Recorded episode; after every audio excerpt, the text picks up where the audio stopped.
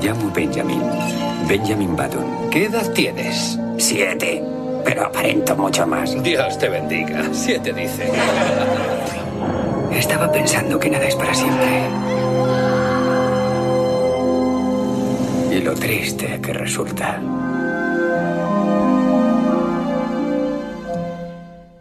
Todos vamos a envejecer, aunque muchos querríamos hacerlo al revés, tal y como le pasaba a Benjamin Button. No podemos detener ni alterar el tiempo, pero sí aprender a envejecer mejor. Y hoy vamos a descubrir cómo. La belleza es nuestra.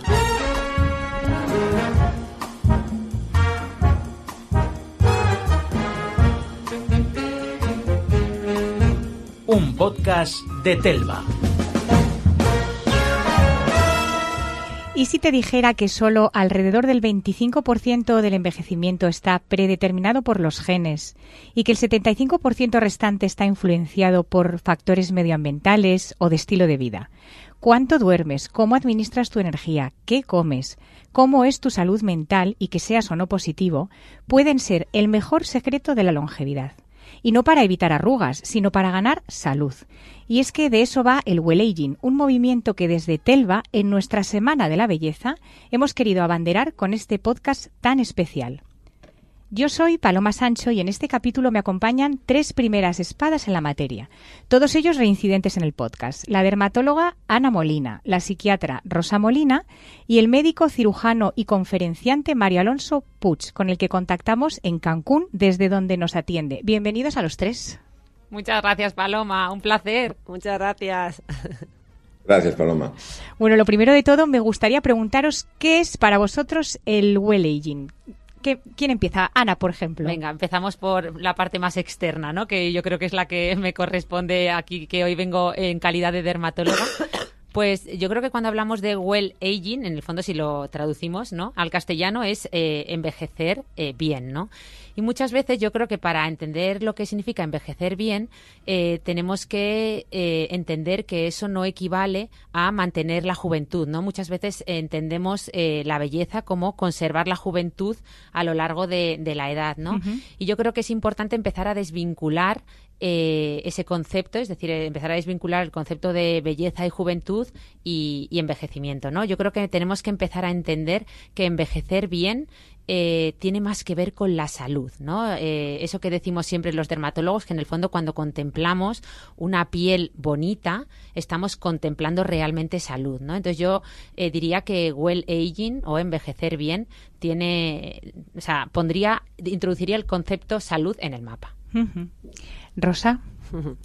Bueno, pues yo, claro, por, por deformación profesional voy a ir a esa parte, ¿verdad?, eh, de, de, nuestra salud mental, eh, pero que al final vincula mucho con el componente físico y corporal. Y es que cuando hablamos de de bienestar eh, mental, de bienestar emocional, va muy de la mano de tener un buen equilibrio interno físico, ¿no? Que nuestro cuerpo esté en homeostasis, porque esa homeostasis no solo la alteramos porque tengamos niveles de glucemia altos por una diabetes o porque tengamos eh, desequilibrados los niveles de hormona tiroidea, sino eh, también por factores de estrés, ¿no? Cuando estoy muy estresado, estoy muy preocupado por algo, todo eso va a traducirse en cambios químicos en nuestro cuerpo. Por tanto, para mí un envejecer no bien con ese saber cuidarnos, saber eh, encontrar ese estado de, bienestar a través de una correcta regulación, una buena regulación emocional, ¿no? Y, de esta manera, pues controlar también esa homeostasis o ese equilibrio corporal que va a formar parte de nuestro bienestar en, en los años futuros. Muy interesante. Seguro que Mario puede también añadir algo en este punto de vista más eso de las emociones y de la mente.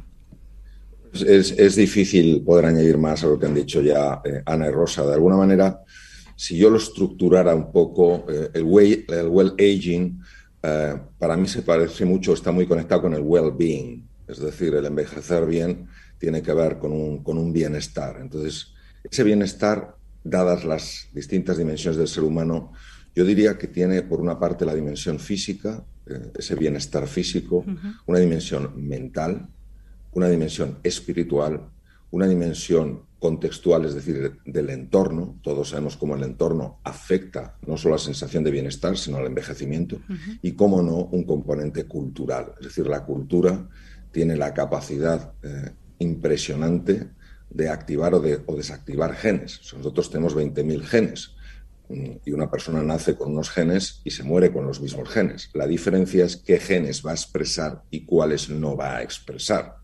Y claro, la expresión de esos genes tiene repercusiones a nivel físico, por supuesto, tiene repercusiones a nivel mental, como una persona también se relaciona con la vida, a nivel cultural y, por supuesto, en todo lo que tiene que ver con las relaciones con el ambiente, es decir, cómo trata al ambiente. Qué interesante esto de la expresión de los genes. Seguro que con nuestro estilo de vida, que es lo que eh, decíamos en la introducción, podemos hacer que se expresen unos u otros que nos ayuden a envejecer mejor, ¿no? ¿Cómo, cómo podemos hacerlo? Totalmente. Me ha encantado que Mario haya introducido este concepto un poco de epigenética, ¿no? que, hoy en día también está muy de moda. Eh, a mí me gusta mucho hablar del exposoma, que yo recientemente, ya sabes, Paloma, que le llamo más explosoma, porque parece que nos ha explotado de repente, sobre todo por lo menos en lo que respecta al exposoma de la piel, que para que los que no conozcan este término, ya sabéis que se refiere a a todos aquellos factores a los que estamos expuestos. Exposoma viene de exposición a lo largo de la vida e influyen en, bueno, en nuestra salud y efectivamente en cómo envejecemos. Y aunque al principio parecía tener un mensaje o, era un mensaje un poco más negativo, ¿no? En el sentido de todos esos factores que nos envejecen como la contaminación, los tóxicos, la radiación solar, en el caso de la piel, hoy en día a mí me parece uno de los elementos más interesantes y optimistas en cuanto a envejecer bien, que es de lo que hablamos hoy que, que tenemos, porque fíjate que son factores sumamente modificables, es decir, saber que eh, en torno al 70% de ese envejecimiento lo podemos controlar y podemos influir para mejor, a mí me parece una de las mejores noticias que, que tenemos, ¿no? Que eh, influye más esos eh, eso, o sea, ese exposoma que quizás ese genoma, ¿no? Siempre digo que somos genoma más exposoma, pero, pero yo creo que hemos tenido la época, ¿no? De la secuenciación genética, de, de secuenciar ese genoma humano, pero ahora toca ¿no? esta nueva labor de conocer mejor ese exposoma humano, incluso podríamos llegar a secuenciarlo, pero me parece súper interesante. Rosa, ¿cómo, ¿cómo podemos hacer para a nivel cerebral conseguir que, se expresen los genes que nos interesan? Pues mira, aquí con esta recopilación que nos ha hecho eh, Mario, ¿verdad? De todos estos factores pues más biológicos, eh, culturales, eh, el contexto, ha, mencionado un poco todo. pues yo mm, diría que tenemos, por un lado, aquellos yo hablo siempre de hábitos, ¿no? Los hábitos saludables para lo físico en realidad son los mismos eh, para la salud mental, ¿no? Pues el cuidar el sueño, garantizar que dormimos bien, esto es fundamental para nuestro cerebro, ¿verdad? Mantener una dieta adecuada, practicar ejercicio físico que ha mostrado tantas propiedades, yo creo que lo hablamos ya en otro podcast, ¿verdad? Eh, procognitivas, de estimulación de nuestras funciones cognitivas superiores, eh, pero además también uno de los mejores reguladores emocionales. Esto nos va a ayudar a envejecer, a que nuestro cerebro envejezca mejor.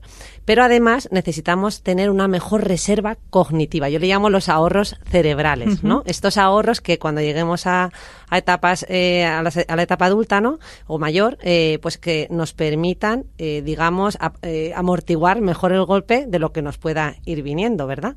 Eh, y aquí, en, esta reserva cognitiva, pues tenemos que eh, enriquecer a ese cerebro, pues a nivel cultural, enriqueciéndonos de experiencias nuevas, de conocimiento, ¿verdad? Y en este me gusta mucho destacar la parte de las relaciones sociales. Eh, yo que trabajo más en una consulta de psicogeriatría, uh -huh. le suelo decir a mis pacientes que más que hacer sudokus o sopas de letras, que es un poco lo que suelen preguntar, ¿verdad? Los familiares, ¿qué es lo que tiene que hacer? ¿Sudokus o sopas de letras? Y digo, pues, pues nada de eso, salir y relacionarse, porque en esas relaciones y en esas interacciones sociales ponemos en marcha tantas funciones cognitivas que, que pasamos por alto y no nos damos cuenta, ¿no? Porque eh, al hablar, al interaccionar con otro, en entender la ironía, el sarcasmo, lo abstract, lo, la abstracción, el poder resumir una noticia de periódico, todo esto pone a funcionar un montón de regiones cerebrales. Ah, qué bueno. Y lo damos por hecho. Por tanto, destacaría de todos los hábitos de vida saludable que pudiéramos mencionar, ¿verdad? Que son muchos. Mm, este es el aspecto que más me gusta, ¿no? Esta parte de las relaciones sociales, porque desde que nacemos, ¿verdad? Somos seres que necesitamos del otro. Totalmente. Eh, en una conversación que tuve con precisamente con el doctor Mario Alonso me comentó que eh, la población más longeva del mundo estaba en una isla de Japón. Eh, Mario, ¿sigue siendo esta población la más longeva y qué es lo que hacen para que podamos copiarles? Se han detectado varias poblaciones, la, que te comenté era Ojimi en la isla de Okinawa, hay otra, por ejemplo, Ícara en Grecia, también en Cerdeña hay una población, en el la península baja de California, etc. en, en, Costa Rica hay distintas regiones. Tal vez la más estudiada, lo que se llama zonas azules, la más estudiada es la de Ojimi. Y efectivamente, son, muchas personas tienen más de 100 años, pero no solo es que hayan superado los 100 años, es cómo están. Es lo impresionante, cómo están. Entonces, de alguna manera, eh, y muy en línea de lo que han comentado eh, Ana y Rosa, las claves que se ha demostrado, no solo en Ojimi, sino en las otras zonas azules, son las siguientes. En primer lugar, vamos a hablar de, lo que acaba de decir Rosa, que tiene una importancia extraordinaria. Uno de los factores más importantes en la longevidad y en la calidad de vida son las relaciones humanas. ¿Por qué? Porque las relaciones humanas tienen una conexión directa con la felicidad. Las relaciones humanas se ha demostrado, por ejemplo, las relaciones en general, el afecto, el vínculo afectivo, se ha demostrado, por ejemplo, que favorece eh, la expresión de genes relacionados con la inteligencia por mecanismos epigenéticos. Por otra parte, también se ha demostrado que eh, alarga los telómeros. Los telómeros son predictores del tiempo de vida de una célula. Cuanto más largo sea el telómero, más vivirá esa célula. Pues efectivamente también se demostró que el vínculo afectivo tiene mucho que ver con la longitud de los telómeros por el aumento de una enzima llamada telomerasa. Es decir, esto eh, eh, es uno de los elementos claves. Otro, el ejercicio físico, también lo, han comentado mm. Ana y Rosa. El ejercicio físico nosotros lo asociamos al bienestar del corazón y no al bienestar del cerebro. Y es maravilloso recordar que la premio Nobel italiana Rita Levi Montalcini, que murió con 102 años de edad, es decir, tiene algunas lecciones que darnos, pues ella fue la gran descubridora de las neurotrofinas, es decir, eh, elementos cerebrales que favorecen la formación de nuevas neuronas a partir de células madre y la formación de nuevas eh, conexiones. Pues eh, todo lo que ha estado comentando, han estado comentando Ana Rosa se ha demostrado que tiene impacto, es decir, el ejercicio físico, produce una elevación de al menos tres neurotrofinas. La nutrición adecuada, la dieta mediterránea mejor también, el descansar correctamente, todo eso tiene una repercusión en el funcionamiento del cerebro. Es decir, ya tenemos elementos como ejercicio físico, ellos practican el Taisho, que es una especie de Tai Chi parecido eh, en, en, Ojimi. También a todos ellos tienen su huerto o hacen ejercicio físico. Nutrición, toman bastantes vegetales y toman pescado, que obviamente es pescado eh, de, mar. Y, hay un elemento que aquí es muy importante recordar, que es un concepto que se llama el propósito, el sentido de tu vida. Ah, Todos tienen un para qué.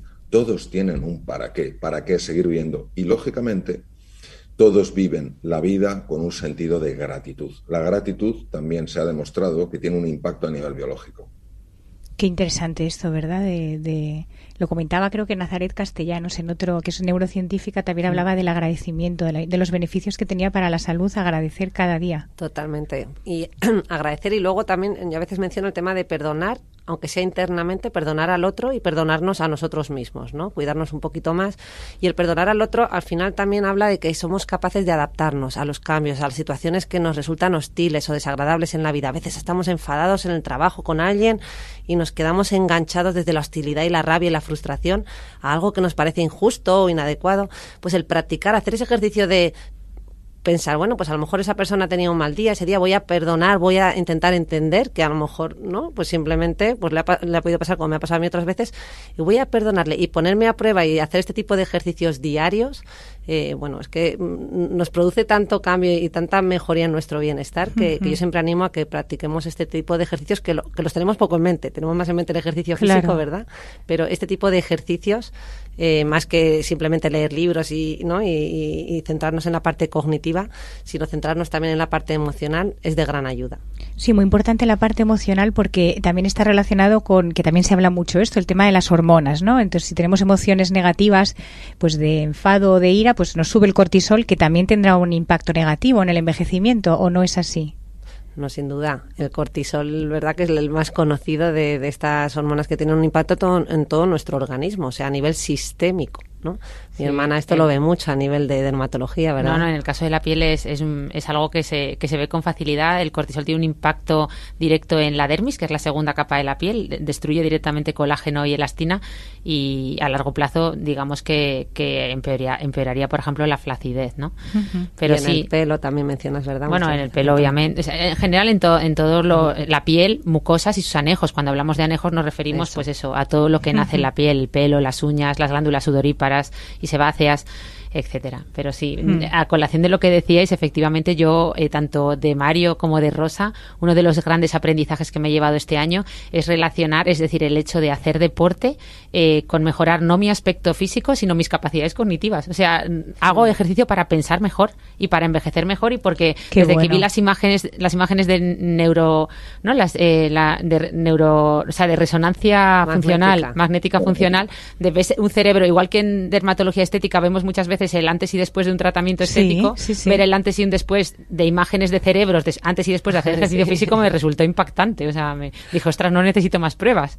Y de hecho yo me corrijo porque he separado la parte cognitiva de la emocional, pero fijaos que en las nuevas clasificaciones psiquiátricas del el famoso manual DSM-5, eh, cuando habla de los trastornos neurocognitivos y pone los ítems que medimos cuando hablamos de funciones cognitivas, ¿no? que son lenguaje, atención, concentración, memoria, capacidad visoespacial, visoconstructiva, funciones ejecutivas, hasta ahora no se mencionaba el componente emocional. Pues bien, ahora se ha introducido un ítem que se llama cognición social, que al final habla de cómo en realidad es que la, la capacidad de interactuar con los demás y de manejar bien nuestras emociones en esa interacción social es que es una función cognitiva más. Qué interesante. Hay, un, tema que me gustaría, eh, si me permites, Paloma, eh, eh, reforzar en, relación con lo que han dicho Ana y Rosa. yo creo que Rosa toca un tema muy importante que es el resentimiento. Nosotros llevamos tiempo trabajando precisamente para desarrollar algún sistema que ayude a las personas a quererse más a sí mismas. Y vamos a conectar o me gustaría conectar eh, lo que ha dicho Rosa con lo que ha dicho Ana. Cuando una persona está... Eh, o sea, la herida ocurrió en algún momento y esa herida es innegable. Alguien nos dijo algo, nos trató de una forma inadecuada y la herida quedó. Cuando nosotros mantenemos esa herida, eso es lo que es el resentimiento. No dejamos que se cierre, no dejamos que cicatrice, bueno, porque de alguna manera ese resentimiento sigue activo. Los pensamientos eh, tienen un impacto directo en el cuerpo y el resentimiento esta sensación de ira más o menos contenida, de deseo de revancha más o menos explícita, activa en el sistema nervioso simpático. El sistema nervioso simpático es una parte del sistema nervioso vegetativo, libera, como muy bien han comentado eh, tanto, eh, tanto, Ana como Rosa, liberan cortisol. Y el cortisol es una hormona sin la cual no se puede vivir, o sea, no es el malo de la película, es súper, mm. súper importante. Lo que pasa es que liberado por estos canales lo que hace, y, lo ha comentado eh, muy bien eh, Ana, lo que hace el cortisol mm, vive una situación de alarma y tiene que liberar combustible, como sea. Y libera combustible no solo elevando los niveles de azúcar en la sangre y liberando eh, ácidos grasos, es que empieza a destruir, lo, ha, comentado Ana, la dermis, estructuras proteínicas de la dermis, hmm. para convertirlas en combustible. O sea, ¿quién se imaginaría que el músculo es fuente de combustible. Pues efectivamente, el cortisol acceso, por eso empiezan estas estructuras eh, dérmicas a deteriorarse. Y hay un tema eh, muy, muy importante eh, que también en línea lo que ha dicho, de lo que ha dicho Rosa. Cuando una persona quiere encontrarse con otra, es decir, superar las diferencias, eliminar esos resentimientos, se empieza a liberar una hormona que es diferente, que se llama la oxitocina el eje de la oxitocina bloquea el eje del cortisol. Por eso, cuando una persona de alguna manera busca ese encuentro, esa liberación que se produce de, la, hormona oxitocina, es la hormona del encuentro, inhibe la producción de cortisol. Es decir, vemos por eso, eh, en línea también lo que se ha comentado, cómo ese encuentro, esa relación afectiva que también cuidan tanto en, en Ojimi, en Japón y las otras zonas azules, lógicamente hace que eh, el, cortisol se libere de forma normal. Porque cuando hablamos de resentimiento, cuando hablamos de esa ira contenida y sostenida en el tiempo, ese cortisol se libera de forma anormal. Entonces, como el sistema inmune, el sistema inmune cuando funciona de manera adecuada es maravilloso porque ataca bacterias, virus y tumores. Cuando el sistema inmune no funciona de forma adecuada, produce las enfermedades autoinmunes. Obviamente, y, Ana sabe muchísimo de esto, que afectan a la piel eh, eh, y afectan al tubo digestivo, afectan a todos los órganos. Muy interesante esto de, que estamos hablando de, las hormonas que se segregan, de cómo tenemos que controlar las emociones, que cuidarnos, cuánto ha cambiado la forma de, cuidarnos y, y, qué bien ha hecho el well aging en toda en toda esta este giro de la forma de cuidarnos. Por ejemplo, eh, en la belleza eh, yo creo que ha tenido mucho impacto, ¿no, Ana? La forma en la que antes eh, combatíamos y luchábamos contra las arrugas, las canas.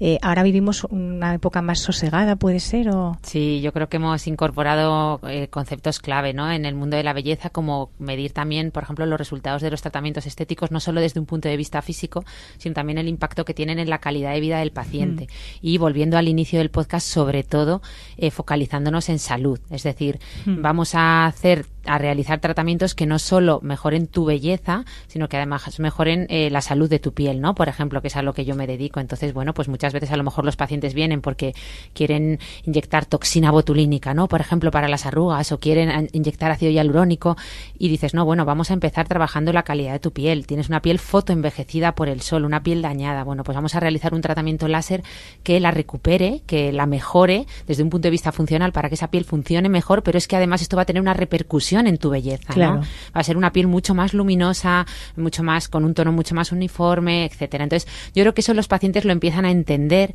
empiezan también a entender eh, eh, esa importancia de prevenir más que curar, ¿no? Que tanto mm. hacemos hincapié los médicos y los dermatólogos ahora, pues eso, intentamos focalizarnos mucho en el mantenimiento de una piel sana, ¿no? Eh, mm. previniendo con fotoprotectores, con, con tratamientos más preventivos que otra cosa. Y yo creo que el mensaje está calando también gracias a toda la labor tan espectacular que hacéis desde los medios de comunicación, todas las periodistas de belleza, yo creo que, es impresionante. Bueno, hay que defender, ¿no? Que la belleza no es una frivolidad y que tiene un impacto en el bienestar. ¿No, Rosa? Seguro que tiene un impacto medido en el bienestar eh, emocional de las personas. Bueno, yo aquí la pregunta que me suelen hacer es si con los tratamientos de estética y buscando esa belleza, eh, mm. pues mejora la autoestima. y nosotras solemos, eh, hemos hecho la revisión ¿no? de, los artículos que he publicado en este sentido y lo que mm, los resultados lanzados es que parece que hay una mejoría sobre todo del bienestar, en cualquier caso, pero no tanto de la autoestima y en el largo plazo, porque tenemos que entender que la autoestima es algo que hemos construido desde nuestra más tierna infancia.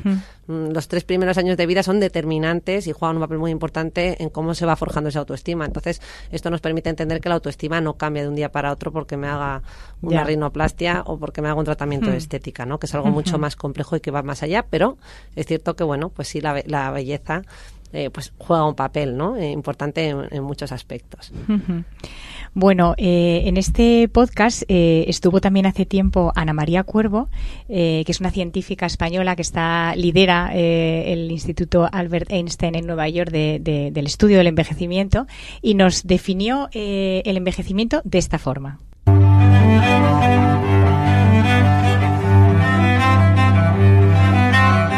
El envejecimiento eh, por lo menos se puede retrasar en el sentido de que se puede cambiar la forma en la que envejecemos. Eh, vas a añadir años, porque eso no lo vamos a parar nunca, ¿verdad? Siempre vas a seguir cumpliendo años, pero la idea es que esa parte final de tu vida, que ahora asociamos con el envejecimiento, no sea una parte de deterioro progresivo, de pérdida de salud, eh, sino que sea pues, una nueva etapa de, de la vida en la que seas completamente funcional. Y eso es lo que queremos hacer, cambiar cómo es ese periodo final de tu vida o lo que ahora llamamos envejecimiento.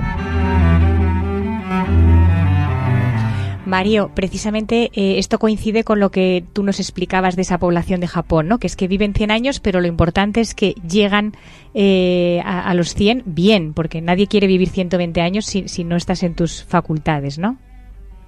Sí, además, fíjate qué curioso. Eh, esto es una situación real. Una, mujer que, cumplía 97 años y estaba rodeada de, amigos, gente de la misma edad, claro. Y entonces habían puesto en la, en la tarta las 97 velas, o sea, no un 9 y un 7, las 97. y era muy gracioso porque la, no soplaba ella sola, soplaban todas, todas sus, todos sus amigos, ¿no? Porque 97 velas te puedes imaginar lo que hay que soplar.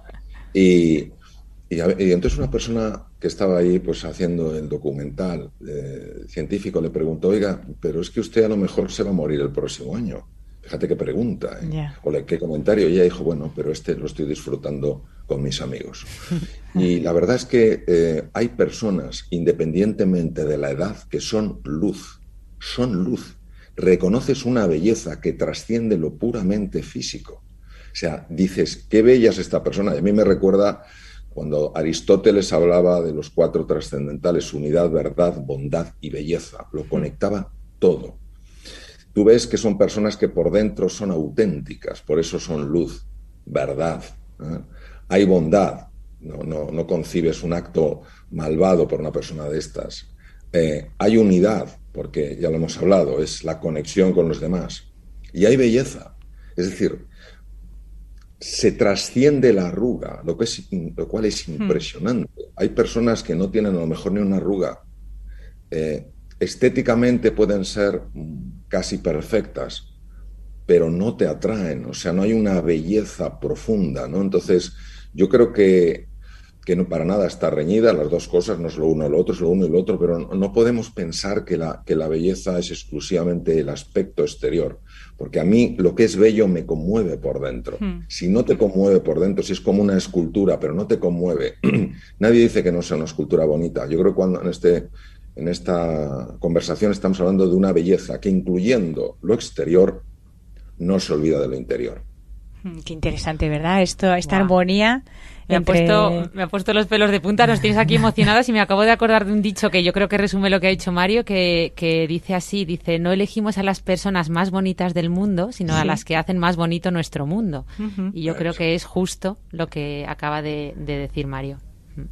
Totalmente de acuerdo, sí. Además, eh, estaba pensando justo en, en, las etapas evolutivas por las que pasamos. Hay un autor que definió las ocho etapas, eh, Eric Erickson, eh, y la última le llamaba la, ¿no? la etapa de la madurez y de la integridad versus la desesperación es una etapa en la que hacemos como un resumen de lo vivido, es como que hacemos las cuentas, ¿no? De lo que he sido, de lo que, bueno, pues lo que he experimentado, a lo que he sabido renunciar, a lo que no, no hacemos como un resumen.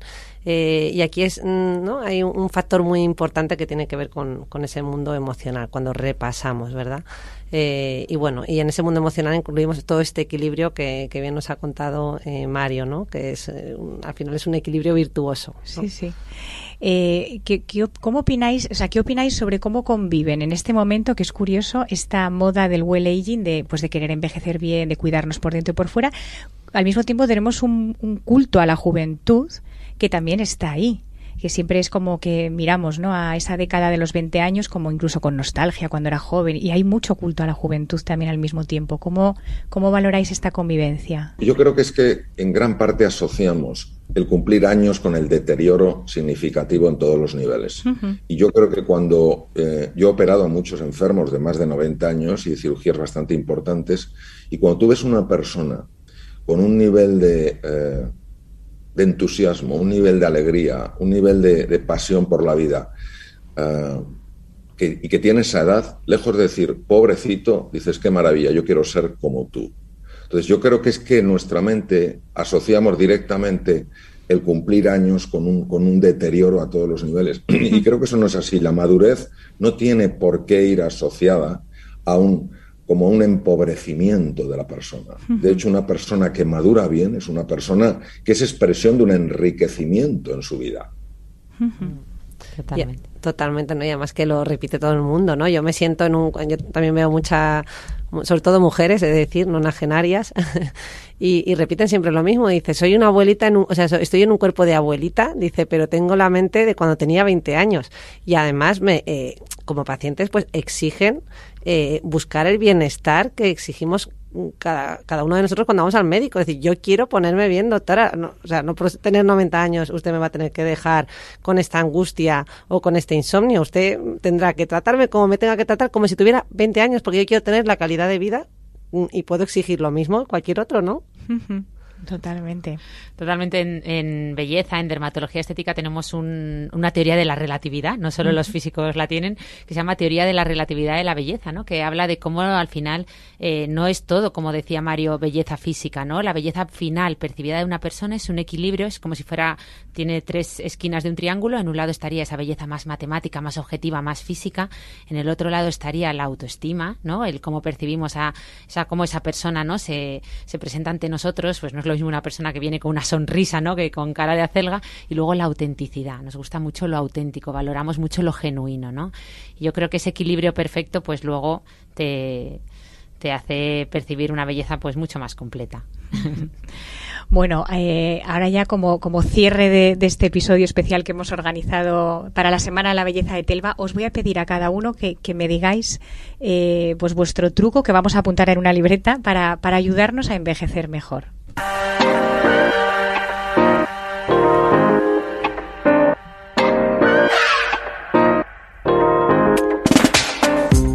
Empezamos, por ejemplo, con Ana. Pues mira, yo que como decía Mario, me dedico a eso de dejar eh, caras lisas sin arrugas a veces, ¿no? que es un a veces lo que quieren las pacientes y los pacientes, pues eh, aprovecharía ese dicho de no se trata de, de, quitarle arrugas a la vida, sino ponerle vida a las arrugas, porque yo creo que tenemos que luchar, y esto es un concepto que le robo a Rosa y aprovecho ya para, para introducir lo que ella quiere decir, tenemos que luchar por, por poner arrugas, pero en el cerebro además, ¿no? Porque eh, de ella he aprendido que un cerebro muy arrugado eh, es un cerebro con muchas más conexiones y muy interesante, ¿no? Muy atractivo.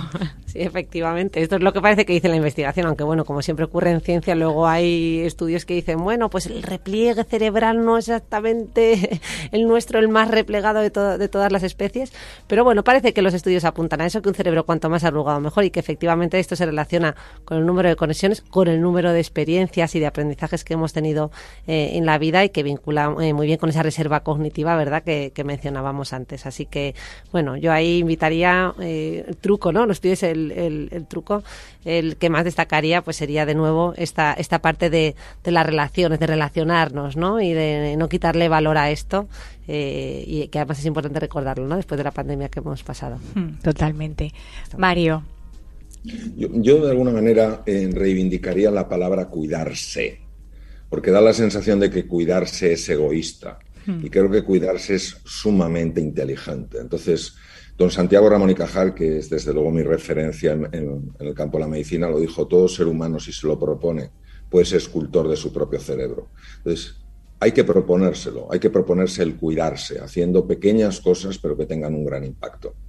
Supongo que podría estar bastante cabreado con lo que me pasó, pero cuesta seguir enfadado cuando hay tanta belleza en el mundo.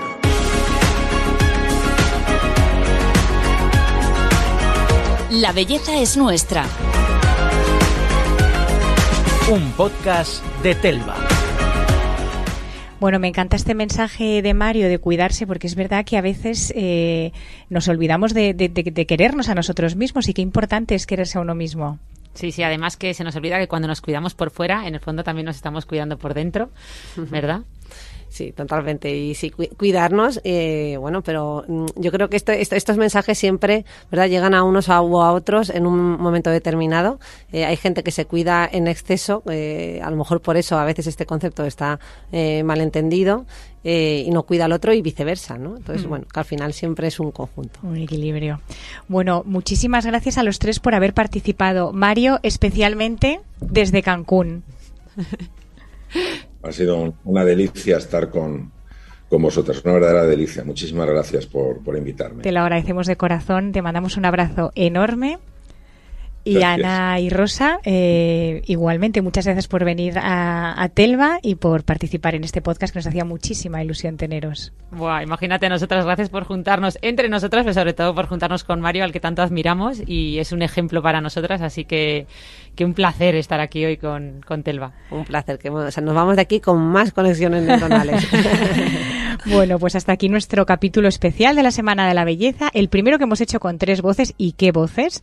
Muchísimas gracias a, los tres invitados y a todos vosotros por escucharnos siempre. Nos vemos en el próximo capítulo. Ya sabéis, la belleza es nuestra. Hasta pronto.